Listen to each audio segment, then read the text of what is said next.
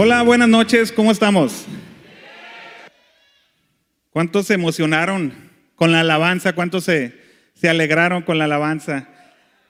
¿Quién está de acuerdo conmigo y piensa que el grupo de alabanza de vida, de Iglesia Vida, es de los mejores que podamos escuchar?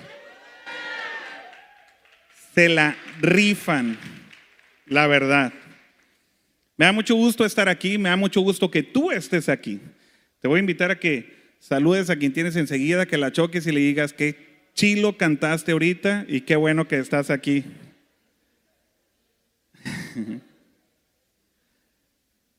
y bueno, vamos a iniciar. Lo que yo te quiero compartir el día de ahora, eh, yo creo que va a haber ahí un, un código también para que puedas descargar las notas de lo que yo quiero compartirte el día de ahora.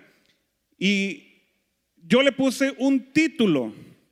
El título que le puse yo el día de ahora es Derrotando la soledad. Derrotando la soledad. Y quiero iniciar confesándote algo. En mi corta, hermosa y peculiar vida, he tenido momentos en mi vida en los que me he sentido solo y yo sé que si te estoy haciendo esta confesión es porque tú en algún momento de tu vida también te has sentido así. De hecho, la realidad es que si somos honestos, en ocasiones cuando estamos pasando un momento, eh, algún momento difícil, cuando estamos pasando eh, por una situación un poco complicada en nuestras vidas, tenemos, tenemos, tenemos la tendencia a sentirnos solos. ¿Quién está de acuerdo conmigo en esto? Y tal vez en este momento, quizás estés pasando por una situación difícil y no, no me interesa, con todo respeto te lo digo, saber si lo estás haciendo o no. Lo que sí es que tenemos que reconocer que a veces pasamos por esa situación difícil y a veces miramos a nuestro alrededor y no tenemos a nadie en ocasiones, en ocasiones no tienes a nadie en con quien tú puedas apoyarte. Y no solamente en las cuestiones malas, también en las cuestiones buenas a veces tenemos o queremos celebrar algo. Queremos contarle a alguien, estamos emocionados por algo que nos pasó en nuestra vida, en nuestro diario vivir o alguna meta que nosotros logramos. ¿Y qué es lo que pasa? No tenemos a nadie para unirse con nosotros en la celebración. Es la mera neta.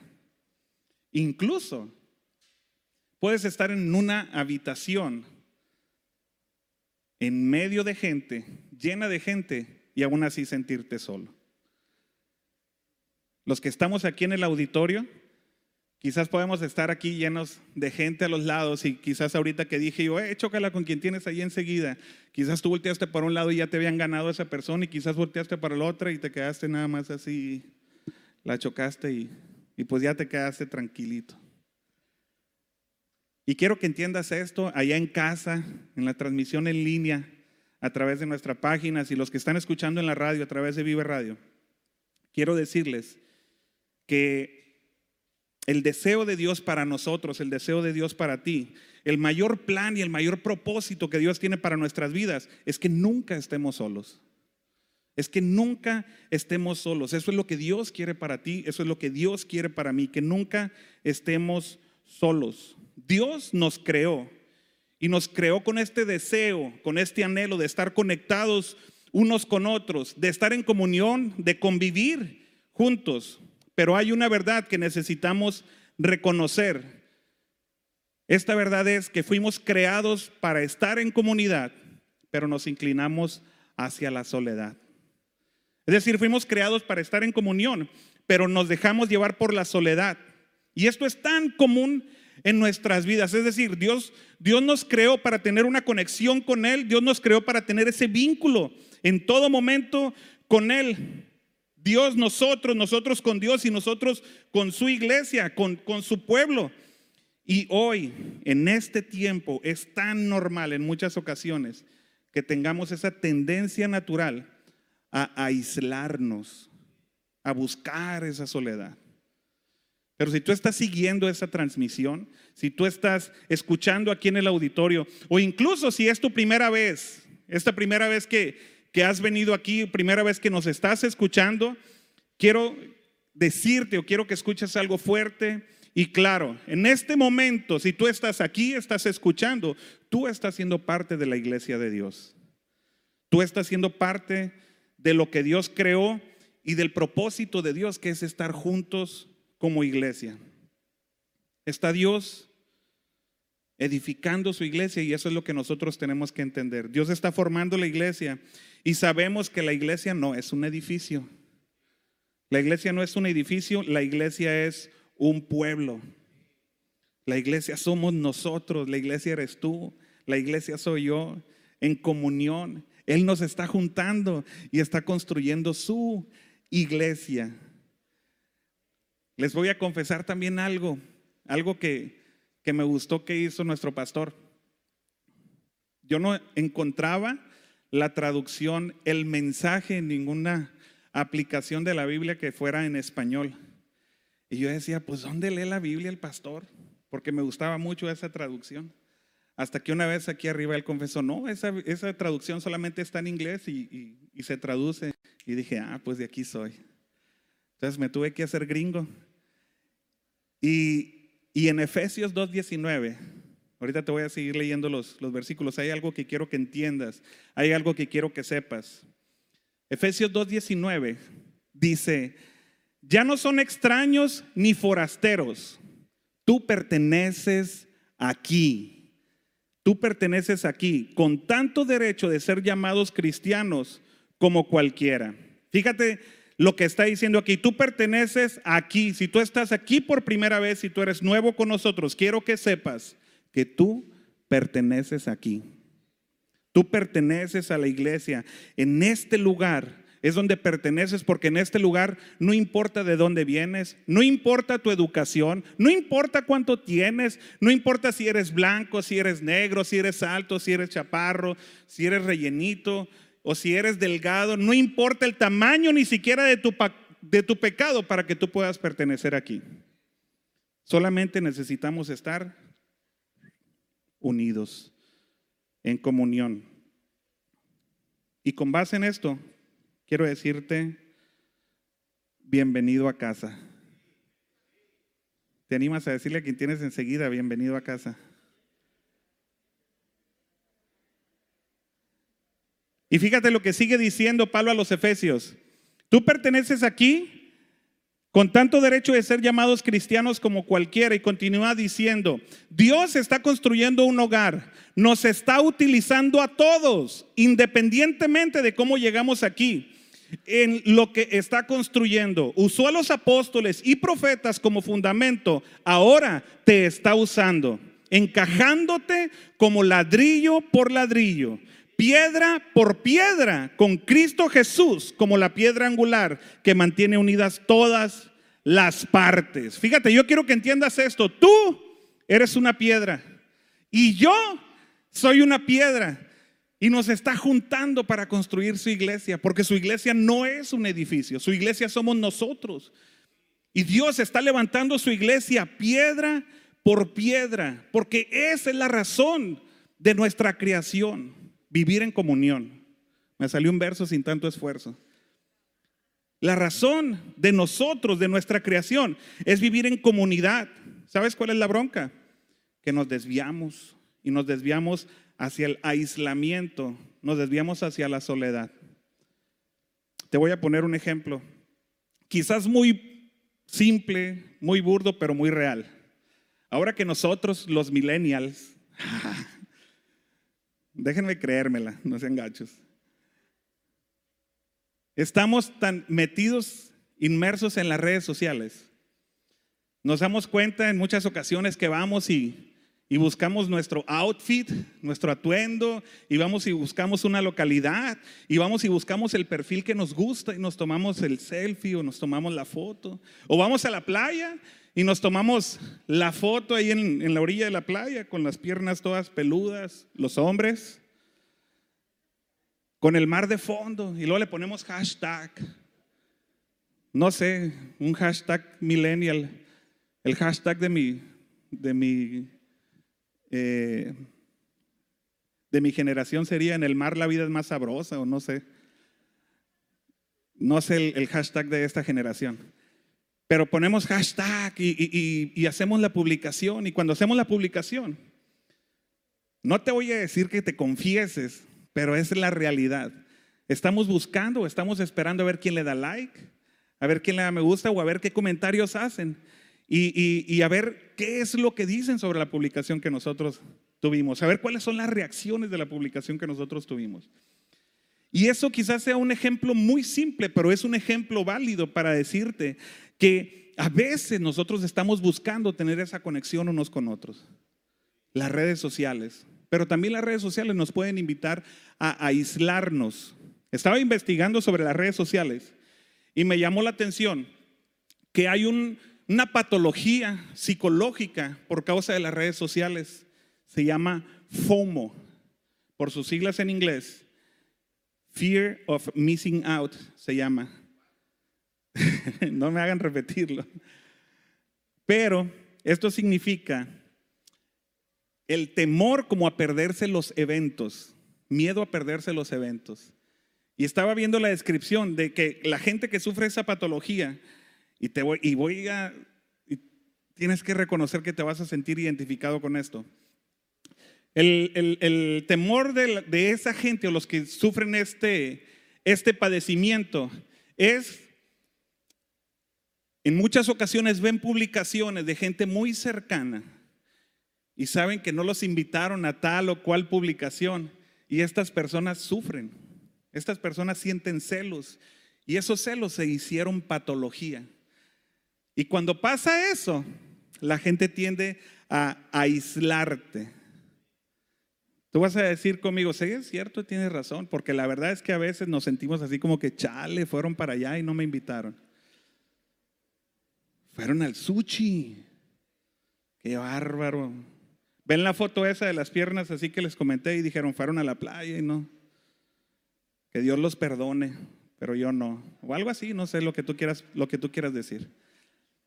Pero, por lo regular, cuando tenemos esos sentimientos encontrados, tendemos a aislarnos y a buscar esa soledad. Y este tipo de sentimientos no es que nosotros querramos, muchas veces nos sentimos empujados hacia la soledad. Pero esta es la cuestión y este es, este es el detalle, que nosotros somos iglesia y nosotros no estamos llamados a luchar solos, nosotros estamos llamados a combatir la soledad. Estamos llamados a combatir ese aislamiento y estamos obligados a luchar contra la soledad. Somos llamados a luchar contra la soledad y vivir la vida por la cual nosotros fuimos creados. Vivir la vida por la cual nosotros fuimos diseñados. Y quiero que sepas esto. Esa lucha contra la soledad. Es una lucha que vale la pena vivir. Es una lucha, es una batalla que vale la pena ganar. Es una batalla que vale la pena enfrentar. Pero lo mejor de esto es una pelea que cuando tú la estás peleando no la peleas solo. Si tú eres parte de la iglesia, tú la peleas como iglesia. Vale la pena ganarla como un solo cuerpo, como uno solo que nosotros somos. Y vale la pena ganar porque cuando nosotros luchamos y luchamos juntos, luchamos con Dios. Luchamos con Dios. Y lo que yo te quiero compartir el día de ahora rapidito son tres armas, le voy a poner así, tres armas que nos ayudarán a luchar contra la soledad. Y quiero que pongas mucha atención. El arma número uno es recuerda que la fidelidad, recuerda la fidelidad de Dios. Recuerda que Dios es fiel. Recuerda que Dios es fiel. Mira, todo el mundo necesita a Dios y la conexión más fuerte que tú tienes por diseño divino, por, por, por cuestión de creación tuya, la más fiel, la más fuerte y la más importante que tú tienes es tu relación con Dios. Es esa capacidad de conectarte con Dios. Es esa capacidad de relacionarte con Dios. Y cuando tú le entregas la vida a Jesús, entras en una relación con el Padre Celestial de manera automática. Entras con una relación con el Padre Celestial y esa es la conexión más importante que se supone que tú y yo debemos de tener. ¿Sabes por qué? Porque cuando caminamos con Dios, adivina qué, Dios camina con nosotros. Wow. ¿A poco no está padre eso? Mira, en la vida te vas a enfrentar a cosas bien difíciles. En la vida te vas a encontrar a problemas. Pero cuando tú caminas con Dios y Él camina contigo, tú puedes ir por el desierto y Dios camina contigo en medio del desierto. Cuando tú estés pasando por una situación que desafía tu fe, Dios promete que Él nunca te va a dejar y siempre va a estar ahí. Como decía el salmista, cuando tú estés caminando por el valle de la sombra de la muerte, Dios promete guiarte, estar contigo y nunca dejarte ni desampararte. Dios camina contigo y Dios te muestra su fidelidad. Dios te muestra que Él es fiel. Cuando sientes que estás caminando hacia la soledad, hacia el aislamiento, tú puedes luchar contra eso, deteniéndote para recordar la fidelidad de Dios. Mira, en el Antiguo Testamento hay una historia del pueblo de Israel. El pueblo de Israel fue esclavo de Egipto por siglos. Nosotros sabemos la historia. El Señor le habló a Moisés, liberó al pueblo de la esclavitud, empezaron a caminar. El Señor le dijo, ¿sabes qué? Allá tienes una tierra, una tierra prometida, yo ya te la di y tú tienes que ir a tomarla. Pasaron ahí algunas cosas en el caminar. El chiste es que pasó una generación, el pueblo de Israel estaba en el desierto, Moisés se fue y llegó Josué.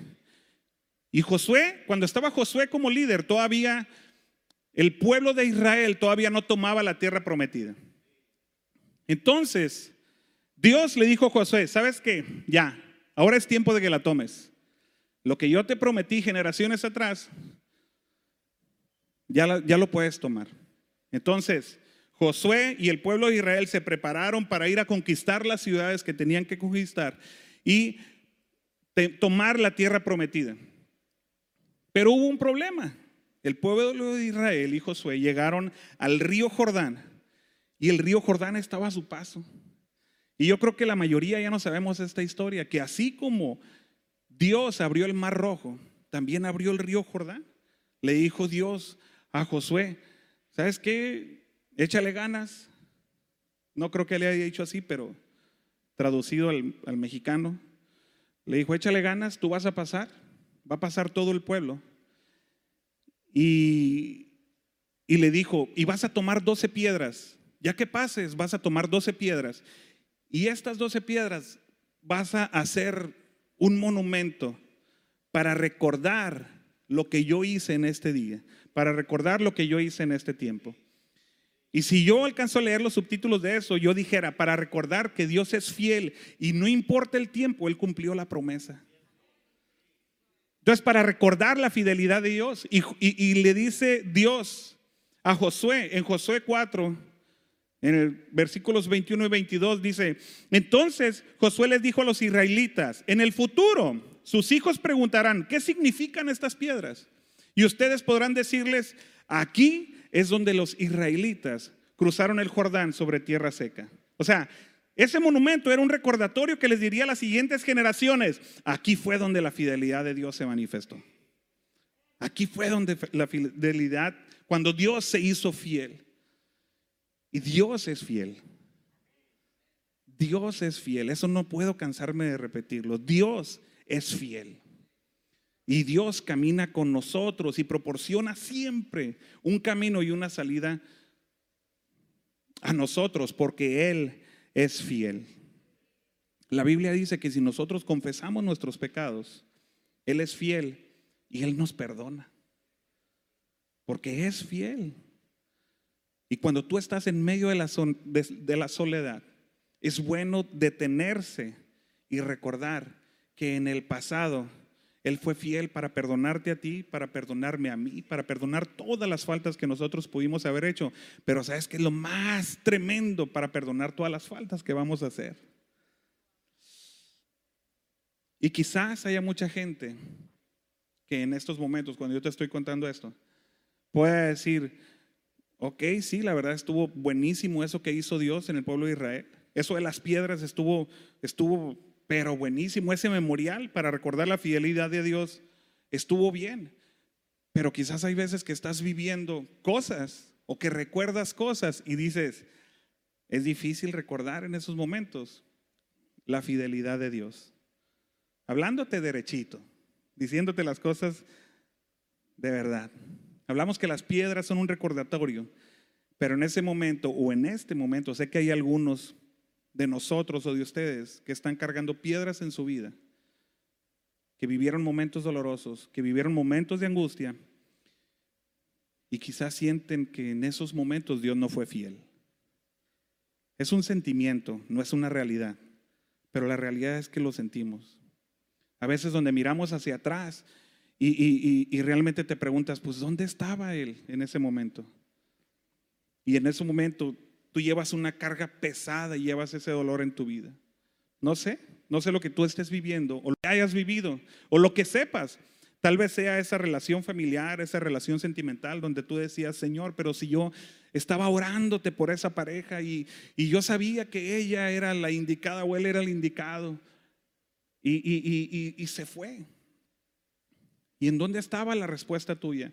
Quizás, no sé, ese espacio lo puedo dejar en blanco y tú lo puedes rellenar. Señor, yo estaba anhelando y orando por este trabajo porque tú sabes los problemas que yo tengo y este trabajo era necesario para poder bendecir a mi familia. Señor, yo lo anhelaba. ¿Y dónde estaba tu respuesta? Señor, yo confié en Él, confié en ella, le abrí mi corazón y esta persona me traicionó. Y por causa de esta traición tengo mala fama o no sé. Y en ese momento, ¿dónde estuviste tú para defenderme? No sé, tal vez estás aquí porque tomaste malas decisiones y estas decisiones trajeron culpa a tu vida y esta culpa no te deja en paz y no te permite disfrutar de la gracia de Dios. ¿Por qué? Porque la culpa sigue estando en ti, tú sigues cargando la culpa y aunque Dios por medio de su gracia, su amor y su misericordia te haya dicho, no pasa nada, de ahora en adelante yo te perdono, tú quizás sigas cargando con esa culpa. No sé, tal vez sea algo que tú no quieras soltar. Pero la realidad es que a veces es difícil ver la fidelidad de Dios. Y eso nos orilla también a la soledad. Y cuando sea difícil la fidelidad de Dios, quiero que recuerdes esto. Y este punto es bien importante. La segunda arma. Y la segunda arma es confía en el pueblo de Dios. Confía en el pueblo de Dios. Todos nosotros necesitamos a alguien, todo el mundo necesita a alguien, alguien con quien tú puedas desahogarte, alguien cuando tú tienes problemas, quieras vomitarle todos los problemas. Muchas veces necesitamos solamente un oído, pero también muchas veces necesitamos una palabra de corrección que nos abra los ojos. Muchas veces necesitamos un abrazo, muchas veces necesitamos un consejo. El hecho es de que necesitamos a alguien ¿Me entiendes? ¿Quién está de acuerdo conmigo? A veces necesitamos a alguien que no nos juzgue, pero necesitamos que esa persona tenga buen juicio para que nos pueda aconsejar. Y la clave de esto es que no se trata de solo tener y buscar personas en tu vida, se trata de tener las personas adecuadas en tu vida, las personas correctas en tu vida. Mira, la diferencia en, la que tú estás hoy, la diferencia de ti, donde estás parado en este momento y donde te quiere tener el Señor, muchas veces puede radicar con las personas con las que tú te rodeas. En muchas ocasiones necesitamos las personas adecuadas en nuestra vida porque esas personas nos van a ayudar a recordar la fidelidad de Dios. Esas personas nos van a dar esa palabra que nosotros necesitamos para recordar Dios es fiel. Fíjate, te voy a contar rápidamente una experiencia que tuve la semana pasada con un compañero de mi trabajo. Voy a omitir el nombre por respeto a él. Pero esta persona llegó y me comentó, se desahogó conmigo, estaba yo solo en la oficina y se desahogó conmigo. Y me dijo, eh, le fallé a mi esposa. Y esta persona no es así. Esta persona es un muchacho serio, este, buena gente. Y, me dijo, le fallé a mi esposa y no sé qué hacer.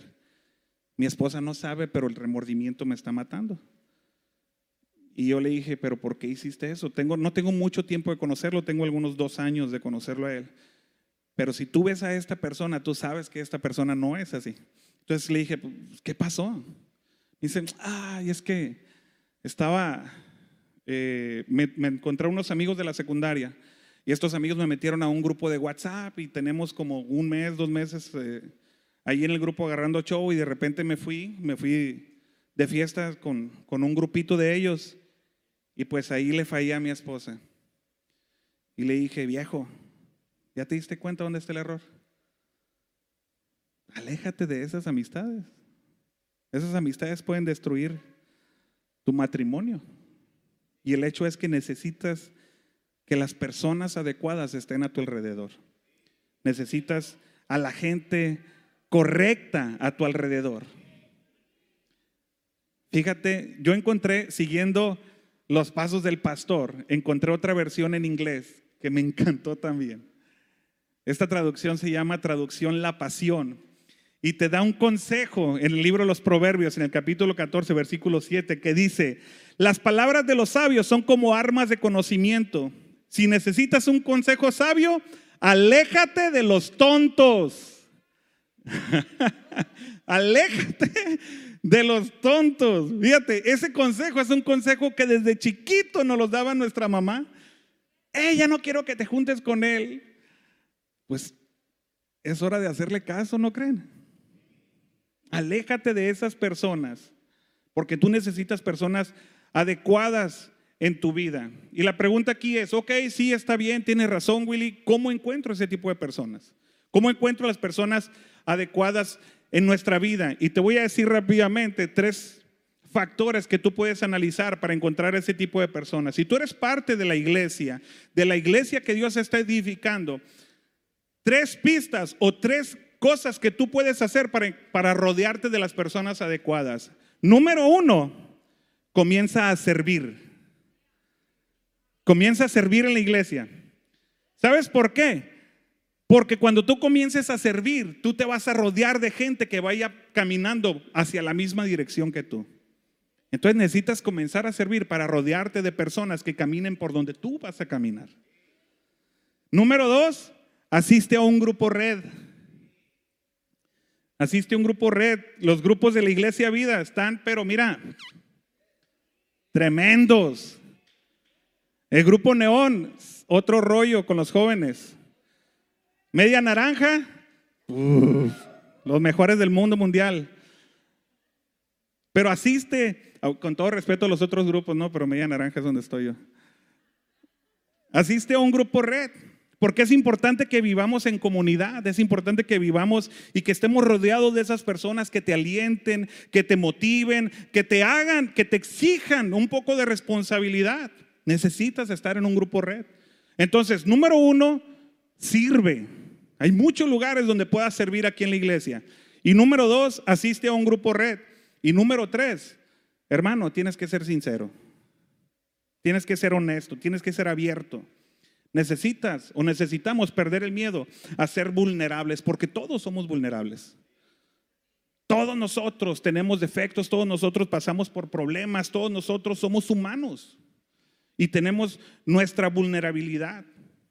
Necesitamos a veces dejar de fingir que todo está controlado, que todo está solucionado y tenemos que ser vulnerables para poder recibir el apoyo que nosotros necesitamos de las personas que tenemos a nuestro alrededor. ¿Cuántos están conmigo en esto?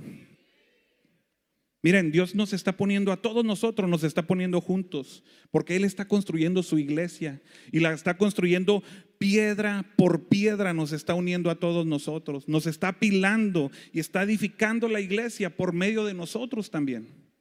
Necesitamos nosotros permanecer unidos. Así que número uno, recuerda la fidelidad de Dios. Número dos, confía en el pueblo de Dios. Y antes de decirte el número tres, quiero que entiendas esto y le voy a pedir a los muchachos que me ayuden ya para terminar. Tu vida, nuestra vida, nuestra historia de vida es una historia por escribirse, pero también es una historia por contarse. Entiende esto. Tu vida es una historia que se va a seguir escribiendo, pero también es una historia que tú debes de contar. Número tres, el arma número tres es libera el poder de tu historia. Libera el poder de tu historia. Tienes que entender esto. Todo el mundo necesita a Dios. Todo el mundo necesita a alguien y alguien te necesita a ti. Tú no solamente eres una piedra más. Tú eres una piedra que tiene historia. y que en esa historia hay un poder y un poder que puede transformar. Fíjate, hay una historia que me gusta mucho, que desde chiquito yo lo, me la supe porque me la enseñaron, y es la historia de David y Goliat. David era un pastor y Goliat era un hombre, dice la Biblia en la, versión 60, dice, era un hombre eh, de guerra, era un gigante, medía casi tres metros y daba las medidas y los pesos de, la simple armadura. Y este guerrero tenía, estaba desafiando al pueblo de Israel y estaba desafiándolo por 40, 40 días, perdón, ustedes ya, ya saben la historia. Cuando estaba desafiándolos llega David y David dice, oye, ¿y este amigo qué trae? Y nadie se atrevía a pelear con Goliat, nadie se atrevía a enfrentarse a Goliat. Y dijo a David, ¿sabes qué? Yo me voy a enfrentar a él. Y voy a abrir un paréntesis y te voy a decir, me encanta esta parte de David. ¿Por qué? Porque no importa la edad que tengas, no importa la condición que tengas, tú tienes una historia y tu historia tiene poder. El poder que tú tienes, el poder de tu historia, el poder de tu testimonio y de lo que Dios ha hecho contigo no se limita a tu edad ni al tiempo en el que tú estés aquí. Tu historia tiene poder. Entonces David llega y dice que la Biblia que fue y escogió cinco piedras redonditas y las echó en su saco y esas piedras las utilizó como arma, como instrumento de guerra. Pero ¿sabes qué es lo impresionante de esto? Que Goliat no estaba desafiando a David. O sea, Goliat no era el contendiente principal de David. Goliat ni siquiera mencionó el nombre de David, no lo hacía ni en el mundo. Goliat estaba desafiando al pueblo de Israel y, al, y a Dios, y al Dios de David. Y entiende esto, cuando tú estás en comunión y cuando estás aquí en la iglesia, cuando tú eres de los míos, tu gigante se convierte en mi gigante. Y tu historia tiene poder. Tiene poder y esto necesito que lo recuerdes, porque porque tiene poder tu historia y tiene un potencial tu historia transformador, como, como, como la roca del río. Y vas a decir, ¿qué? La roca del río. ¿Qué es eso? Investigué sobre las rocas del río también. Oh, hice la tarea. Investigué sobre las rocas del río. Y yo no sabía esto, igual y tú lo sabes y yo en mi ignorancia te lo voy a contar, pero ah, yo tengo el micrófono, así es que... Yo no sabía por qué las rocas del río eran más lisas que las rocas normales. Y, el proceso de la roca del río es porque cuando está la roca, la forma natural y normal de la roca es una forma irregular, en algunas partes hasta filosa, pero cuando cae al río, al moverse por la corriente, la roca va chocando con las otras piedras y en muchas ocasiones se va resquebrajando. Y de repente la roca llega y se estanca.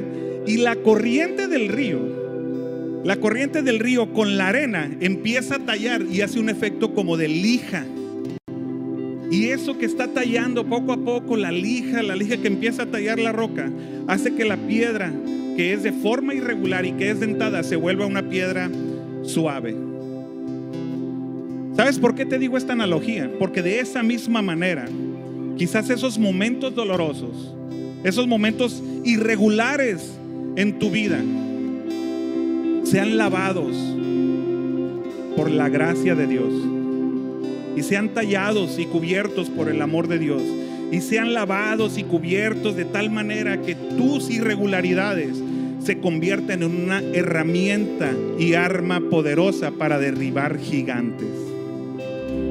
¡Wow! Así es el potencial de tu vida. Así es el poder de tu vida. Ese divorcio que casi te rompe, ese divorcio que casi te quebra, esa crisis económica que hizo dudar en dónde estabas parado y en quién estabas creyendo, esa adicción que casi te vence, que trataba de sacarla y trataba de salir de ella, sin embargo volvías a caer, pero ahora Dios te dio la victoria. Esa puede ser un arma poderosa para cualquiera que esté enfrentando ese mismo gigante, tú puedas junto con él derribarlo. Porque tu gigante es mi gigante y tu historia tiene poder. ¿Están conmigo en esto? quizás el dolor que tú hayas pasado, quizás no fue en vano. Quizás lo que tú viviste, nunca te has estado en un momento que dices tú, ¿por qué estoy pasando esto? A mí me ha tocado. En la intimidad de mi matrimonio yo he llorado con mi esposa y le he dicho, ¿por qué a mí? Si se supone que yo soy el cristiano. Pero llega un momento donde te das cuenta y dices, por esto lo viví. Cuando ves lo que Dios puede hacer a través de ti. Porque Dios tiene un gran plan para tu vida. Tu historia tiene poder, tu historia tiene potencial. Dios tiene un plan para tu vida. Dios puede tomar el control. Él puede redimirlo, pero sobre todo Él puede usarlo para su gloria. Lo puede usar para su propósito. Porque tu vida tiene poder. Fuimos creados para la comunión. Fuimos creados para estar juntos. No fuimos creados para caminar en la soledad. Tu diseño y el mío fue para caminar juntos como iglesia, como iglesia que Cristo está formando, piedra por piedra. No sé cuál sea la situación en tu vida. Si tú estás aquí en este momento, si tú estás escuchando ahí en las redes y dices, ok, es verdad, en este momento yo necesito detenerme y necesito recordar que Dios es fiel. Yo necesito ver la fidelidad de Dios o necesito buscar la fidelidad de Dios. Hace mucho tiempo que no recuerdo los momentos en donde Dios fue fiel. O quizás puedas estar diciendo, no tengo a nadie alrededor en quien confiar. Todos los que están enseguida de mí me han traicionado. No confío en ese tipo de gentes. O quizás tú estás aferrado a no contar lo que tú estás pasando, a no ser vulnerable, a protegerte en esa en esa caparazón, porque dices, no quiero verme débil delante de la gente. Tienes que entender que la conexión más importante y la más fuerte en tu vida es tu relación con Dios y tu relación con todo el cuerpo y con toda la iglesia de Dios. Tú no estás diseñado para vivir solo. No es permitido en nosotros decir, ¿dónde estaba Dios? No, no es válido. Dios ahí está. Solamente está esperando que desarrolles el potencial de tu vida. Y quizás no estás escuchando al mejor consejero. Y quizás pueda llegar alguien que te diga, aléjate de la gente. Y quizás dices, pero tú por qué lo estás diciendo?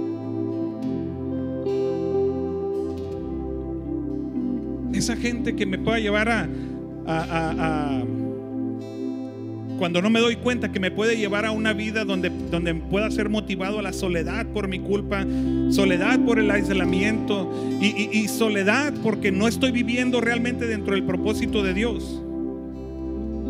Ah, tienes que vencer a ese gigante y para vencer a ese gigante necesitas vivir en comunión. Necesitamos vivir como iglesia porque Dios está formando su iglesia piedra por piedra. Y voy a cerrar con esto. El gigante que estás enfrentando puede utilizar un arma que va a sonar mucho a cliché, porque yo me acuerdo que lo escuchaba en los encuentros. Y te puede recordar el pasado, y puede recordarte tus faltas, y puede recordar lo que tú hiciste para que te dé vergüenza, para avergonzarte y para amarrarte y no, no permitir que te muevas. Y me acuerdo que decían, pero ese gigante, si el enemigo te recuerda tu pasado, tú recuérdale su futuro. Ese es el cliché. Pero a mí me gustaría aplicarlo más a lo que te estoy compartiendo el día de ahora.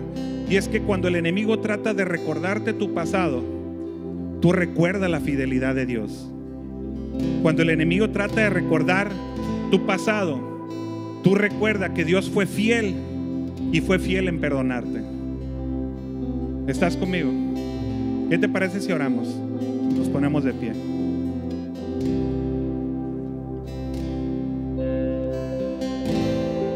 Oramos como uno solo. Oramos como una iglesia. Oramos como una familia. Oramos como vida. Oramos como piedras que están edificando la iglesia. Cierra tus ojos y dile al Señor Padre, Gracias por esta palabra, Señor, porque esta palabra habló a mi vida primero. Y gracias, Señor, porque a partir de ese momento que yo recibí esta palabra, pude entender que yo no estoy solo, que tú tienes un propósito para mí, sobre todo tú tienes un diseño para mí. Y ese diseño es tener esa relación contigo, esa conexión contigo, esa conexión con tu cuerpo. Que no estoy solo en este camino, estoy unido a cada una de las piedras que tú estás levantando y cada uno de los muros que tú estás edificando. Pero Padre, ayúdanos a recordar que tú eres fiel, a recordar que tú siempre has sido fiel y que no importa cuánto tarde en llegar la respuesta a las promesas. Tú siempre has sido fiel. Importa el tiempo que tarde, lo único que importa es que sé que llegará. Porque tú eres fiel. Porque tú siempre has sido fiel. Y yo creo, Señor, que cada una de las cargas tú ya las cargaste por nosotros. Tú las llevaste por nosotros. Y no es válido, Señor llevemos rocas de nuestra vida, rocas de culpa, rocas de pecado, rocas, Señor, que nos permitan propósito. Ayúdanos a voltear atrás y ver todo lo que has hecho por nosotros y mirar tu fidelidad, mirar tu fidelidad en nuestra familia, en nuestros trabajos, con nuestra salud, en nuestra iglesia, Señor, con nuestro ministerio. Ayúdanos a recordar que tú eres fiel. Ayúdanos a recordar que somos parte de una comunidad